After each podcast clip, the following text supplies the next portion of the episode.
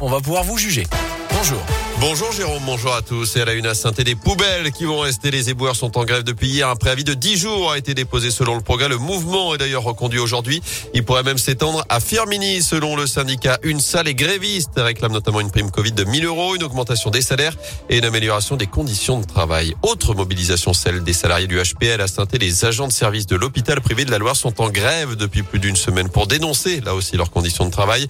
Ils réclament notamment de nouvelles embauches et des augmentations de salaire. Dans l'actu également, cette disparition inquiétante à saint celle d'une adolescente de 14 ans qui n'a plus donné signe de vie depuis le 22 mars dernier.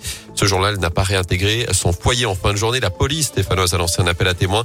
On vous a mis son signalement sur radioscoop.com. En Haute-Loire, une enquête préliminaire euh, du préliminaire ouverte par le parquet national financier en cause des soupçons de favoritisme sur l'attribution d'un marché public ces derniers mois au Puy-en-Velay. Il s'agit de la gestion de la future halle du marché couvert. Marché à 8 millions d'euros sur 10 ans. Une perquisition a d'ailleurs été menée hier dans les locaux de la mairie. En foot, euh, nouveau carton, nouvelle victoire de l'équipe de France hier soir face à l'Afrique du Sud. 5-0 en match amical à Lille avec notamment un doublé de Kylian Mbappé. Et puis on connaît sept nouveaux qualifiés pour la Coupe du Monde au Qatar, le Portugal, la Pologne, la Tunisie, le Maroc, le Sénégal, le Ghana ou encore le Cameroun tombeur au bout du suspense hier soir de l'Algérie. Le tirage au sort de la phase finale du mondial aura lieu ce vendredi à partir de 18h à Doha et on connaît quelques-uns des adversaires potentiels de l'équipe de France, les Bleus qui seront tête de série.